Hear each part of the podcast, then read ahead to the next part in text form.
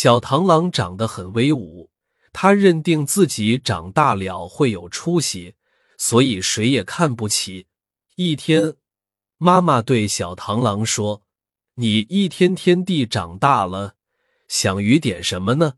小黄娜说：“我手里有两把大刀，想练武，将来当个英雄。”好，有志气。妈妈把他送到武术教师侯先生那里学习武艺。小螳螂很骄傲，一定要跟侯先生比试比试武艺。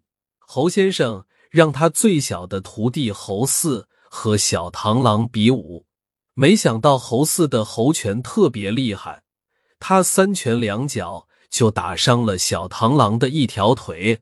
小螳螂被送进医院养伤。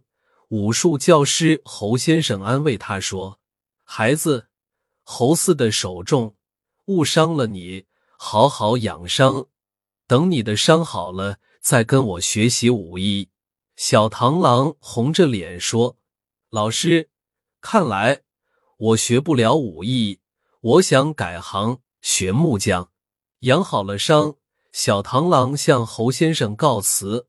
来到木匠熊先生那里拜师，熊先生见小螳螂手中的两把大刀像锯子，就收留了他。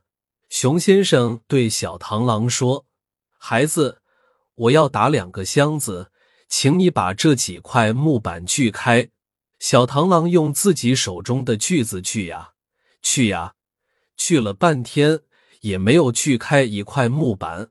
熊先生不高兴了，怎么搞的？渔火可不能装样子啊！老师，看来我干不了木匠活儿。他向熊先生告辞，垂头丧气的往家走去。田野里，麦苗儿青青，螳螂妈妈正在田野里捉虫。他一眼看见学艺归来的儿子，高兴的迎了上去：“孩子。”你学到了什么本领？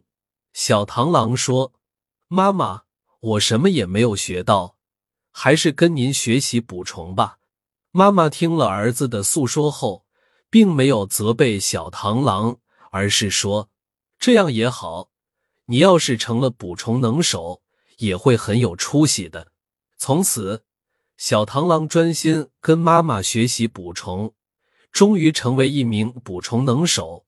他在生活中找到了适合自己的位置。